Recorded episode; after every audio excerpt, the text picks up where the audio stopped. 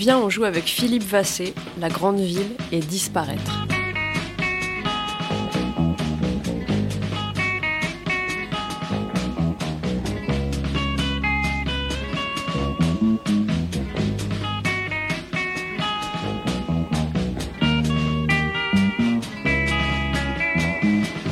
Je vous ai déjà parlé de Yannick Enel, il me semble.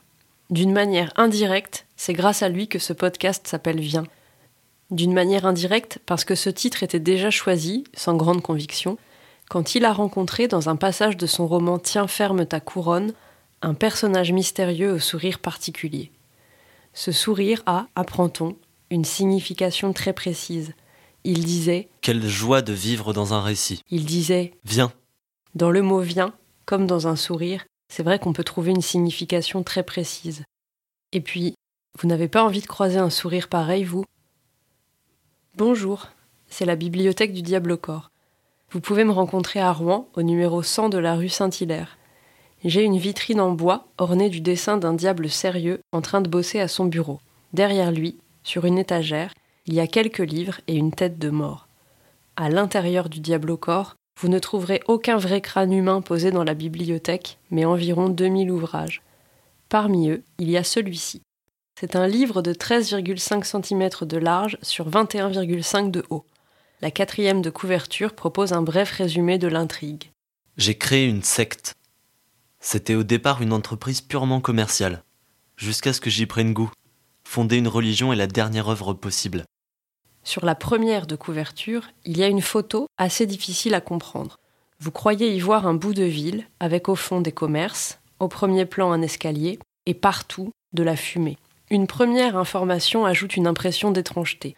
Ce sont les noms des boutiques écrits en cyrillique que, comme vous n'avez pas étudié le russe, vous ne pouvez pas comprendre. Mais à y mieux regarder, vous discernez sur la rampe de l'escalier une main assez nette, puis une autre, puis une autre, ou plutôt la même main blanche à plusieurs endroits de la rambarde, et par terre des baskets blanches, la même basket blanche sur différentes marches. C'est une photo à vitesse d'obturation lente où il reste la trace de tous les mouvements qui ont été captés, sous la forme d'objets flous qui coulent et se fondent les uns dans les autres. Ce n'était pas une rue envahie de fumée, mais une rue où un photographe a enregistré le passage de quelques personnes à travers une assez courte unité de temps. Il ne reste rien d'eux que des impressions plus ou moins confuses de leur relative permanence. Le pied qui se pose au sol, la main qui s'agrippe à la barre de fer. La photo est bizarrement coupée. En plein milieu, dans les immeubles au second plan, schlack. Dans le ciel artificiel, Philippe Vassé, La Conjuration. On l'ouvre.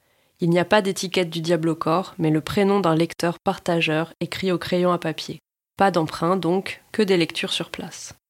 Philippe Vassé est romancier et journaliste. Il s'intéresse à la géographie et à la cartographie urbaine, et plus particulièrement aux zones blanches des cartes IGN, toutes les parties des villes dont la fonction et l'usage ne sont pas clairement établis. Terrain vague, bas-côté, arrière-monde. C'est l'objet de son récit exploratoire Un livre blanc, et c'est également la passion du personnage principal et narrateur de La Conjuration. En termes d'état mental, ce dernier est assez proche de ce qui s'appelle, dans les romans de Yannick Enel, l'intervalle. Rien à foutre de rien en dehors de ses obsessions personnelles, peu de relations sociales, presque aucune contrainte. Ça déborde de toutes parts. Si j'étais pessimiste, et je le suis, je dirais qu'on est 40 secondes avant le saut dans le vide. J'avais vécu de longs mois dans l'illusion un peu naïve que j'étais le seul à connaître ce site. Les magasins généraux d'Aubervilliers. Découvert comme tant d'autres en explorant les zones laissées blanches sur la carte de l'île de France, numéro 2314 OT, édité par l'Institut géographique national, IGN. La plupart de ces terrains étant à l'abandon, je m'en étais octroyé la jouissance en les considérant comme des domaines personnels, des sortes de parcs privés où je pouvais me rendre en villégiature ou convier mes amis. Je n'avais aucune prétention territoriale ou politique en prenant le contrôle de ces parcelles. J'ai toujours préféré les princes d'opérette aux dirigeants dûment élus et les républiques imaginaires aux États immuables. Il n'entrait pas dans mes intentions de fonder une zone autonome de Paris ou quoi que ce soit dans ce genre. Pourquoi faire de toute façon les seules réformes que j'aurais éventuellement souhaité introduire en ces lieux, à savoir la dépénalisation de la prostitution et celle de toutes les drogues, y étaient en vigueur bien longtemps avant que je ne me manifeste. C'était une collection de terriers enchantés, où périodiquement je me faisais lapin d'Alice. Ces zones blanches qui attirent tant le personnage principal de la conjuration sont des issues de secours du monde. Suite au début d'un partenariat professionnel, il est chargé de trouver un lieu propice à l'exercice du culte d'une secte à venir. Il prend alors certes goût à l'invention de rituels, mais aucun d'eux ne gagne particulièrement sa préférence, ni ne le détourne de ce qui l'intéresse vraiment, l'exploration urbaine, et en particulier lorsqu'elle dure. Ainsi finit-il par créer une secte, sans la formaliser, sans même en parler, presque malgré lui, par l'agglomération autonome d'êtres qui s'adonnent à la même activité que lui, à savoir traîner le plus longtemps possible dans des espaces qu'une fonction nommable et reconnue du monde s'était appropriée, galeries commerciales, musées, sièges d'entreprise. La longévité de l'expérience repose tout entière sur la capacité des candidats à se fondre dans le décor et le fonctionnement normal, à se rendre indétectable, à disparaître. Ce matin, Rino m'a téléphoné. J'ai cru qu'il voulait encore de l'argent et je me suis préparée à le lui refuser. Mais le motif de son appel était tout autre. Sa mère avait disparu. Depuis combien de temps? Quinze jours. Et c'est maintenant que tu m'appelles, il s'est mis à pleurer. Je l'ai laissé mettre en scène son désespoir avec des sanglots qui commençaient par être fins avant de devenir réels. Et quand il a terminé, je lui ai conseillé S'il te plaît, comporte-toi comme elle le voudrait pour une fois. Ne la cherche pas. La mère de Rino s'appelle Raffaella Cerullo, mais tout le monde l'appelle Lina. Cela fait au moins trois décennies qu'elle me répète vouloir disparaître sans laisser de traces, et il n'y a que moi qui sache vraiment ce qu'elle veut dire. Elle n'a jamais eu à l'esprit une quelconque fugue, un changement d'identité ou rêvé de refaire sa vie ailleurs. Et elle n'a jamais pensé au suicide, dégoûtée comme elle est à l'idée que Rino se retrouve avec son corps et soit obligé de s'en occuper.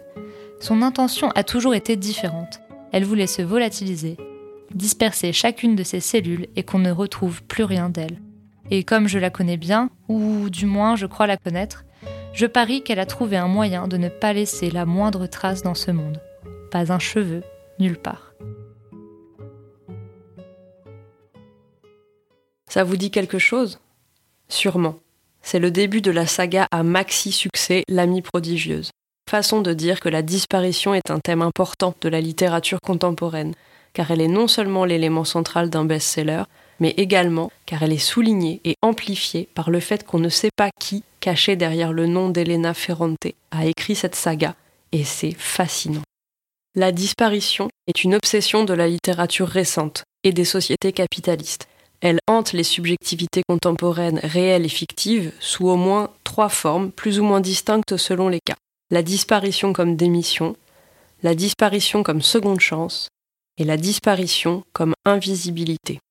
La première forme de disparition, la démission, c'est celle qu'incarnent Aurel San et Gringe dans la série Bloqué ou dans certains de leurs morceaux. Elle provient d'un dégoût du monde tel qu'il s'offre à nous et de l'envie de ne pas jouer le jeu qu'il impose.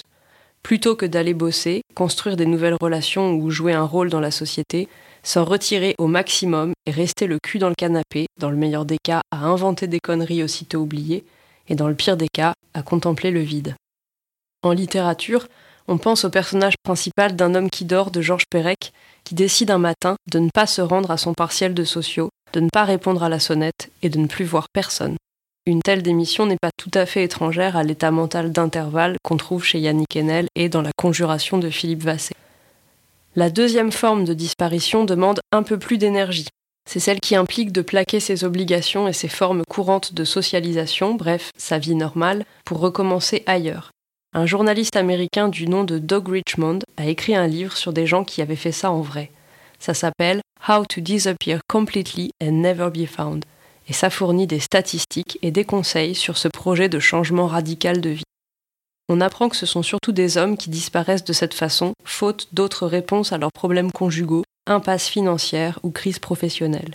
Ils prennent un nouveau nom et repartent de zéro dans une autre région ou un autre pays. Eux aussi, ils désertent, mais ils s'octroient à la place quelque chose de mieux. La disparition est une forme de suicide. C'est une mort révocable où on détruit son ancienne vie sans détruire ses chances de s'en faire une nouvelle. Si la nouvelle vie ne fonctionne pas comme prévu, on peut toujours revenir à l'ancienne, même si elle ne sera sûrement pas comme avant. Il est difficile de ne pas voir dans les hommes que rencontre Doug Richmond de tristes types rendus insensibles à la souffrance de ceux et celles qui restent. Certains partent avec l'argent familial, tous laissent à leurs compagnes, parents, amis et enfants la charge d'un deuil particulier. Presque, ils ont un côté Dupont de Ligonnès sans le sang sur les mains. La troisième façon de disparaître contient un peu des deux précédentes, dans le sens où le candidat à la disparition se débarrasse des contraintes sociales les plus fortes et ménage du temps pour des activités plus désirables. Chez Yannick Enel, il aspire à défier le pouvoir en place et échapper à sa répression dans les renards pâles, ou à aller au bout de l'exploration d'une idée obsessionnelle dans Tiens ferme ta couronne. Pour le personnage de la conjuration, en l'occurrence, il s'agit d'inventer de nouvelles façons d'habiter des lieux. Peu importe au fond ce qu'on se met à faire ensuite. C'est dans le geste d'auto-abolition que se construit une certaine libération. J'essayais de me lancer dans la rédaction d'un livre, mais je ne parvins à mener aucun projet au-delà de quelques pages. Ma langue se trouvait affligée d'une pesanteur infinie, comme si elle aussi avait besoin pour se déployer de zones d'incertitude, comme s'il fallait que je m'efface pour pouvoir reprendre la parole, comme si je n'arrivais à m'exprimer que caché, dissocié de mon propre corps, et que le texte n'était possible que hors sol, hors limite. Écrire avait pour moi quelque chose à voir avec l'invisibilité. C'était disparaître pour n'être plus qu'une parole qui suinte des murs, un bourdonnement mêlé au bruit de la ville, un goût de fumée affleurant soudain sur les lèvres. Écrire. C'était les nerfs, sans le corps. Le trajet sans l'identité, la feinte, le vol et l'effraction. C'était échapper, toujours, sans cesser d'être là, jamais. Ce motif littéraire de disparition semble être le visage actuel d'une idée qui a été travaillée entre autres par Poe et Baudelaire en leur temps. Il voit le développement des villes et les foules anonymes qu'elles engendrent comme un phénomène électrisant, excitant, mais également porteur du risque pour certains individus de perdre leur identité. Pour nous, un siècle et demi plus tard, ce risque s'est converti en désir. Sans identité, sans la nécessaire pesanteur d'être soi, aucune assignation, aucune limite, puis plein de place pour les aspirations sincères et profondes, pour la vie bonne ou pour la joie. La ville tient donc une place importante dans l'équation, la grande ville même, Paris, Naples ou les métropoles américaines. On ne disparaît pas d'un espace vide, c'est impossible, on disparaît d'un milieu saturé où tout sans cesse fait diversion. Dans la pièce radiophonique de Claire Richard, Sans façon de disparaître, c'est aussi du monde virtuel omniscient et sursaturé d'informations que la narratrice rêve de s'extirper l'errance et les réflexions urbaines du narrateur de la conjuration ne sont pas qu'un point de départ ou un élément de son décor mental. C'est ce qui lui offre et lui fait connaître les conditions de sa disparition. On sent que les situationnistes sont passés par là, avec leur pratique de la dérive. D'après Guy Debord et ses camarades, il faut, pour relever les effets affectifs de l'aménagement des villes, s'effacer momentanément, ou dit-il, renoncer pour une durée plus ou moins longue aux raisons de se déplacer et d'agir qu'on connaît généralement, aux relations, aux travaux et aux loisirs qui nous sont propres, pour se laisser aller aux sollicitations du terrain et des rencontres qui y correspondent. Ce mode de connaissance porte apparemment en lui un pouvoir d'attraction suffisant pour que naisse l'envie de s'y installer de manière durable et pour que, depuis cet état, des personnes se rassemblent, se rencontrent et s'agencent. Appelons ça une secte comme dans la conjuration, une émeute comme dans les renards pâles, un mouvement massif et spontané de grandes débinades comme dans Sans façon de disparaître, peu importe, tant que ce qu'il y a à y vivre est passionnant.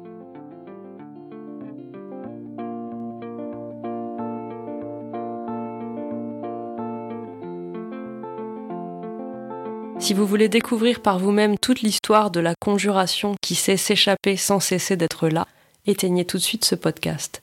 Si vous êtes encore sceptique ou trop curieux, j'ai un dernier extrait pour vous. On y parle d'un espace désaffecté situé sous le quartier de la Défense et on délire à partir de ce qui l'inspire. Creusée au début des années 1970, cette nef gigantesque était initialement destinée à recevoir le terminus de la ligne 1 du métro parisien. Les rames devaient passer sous la Seine. Vingt ans plus tard, changement de programme.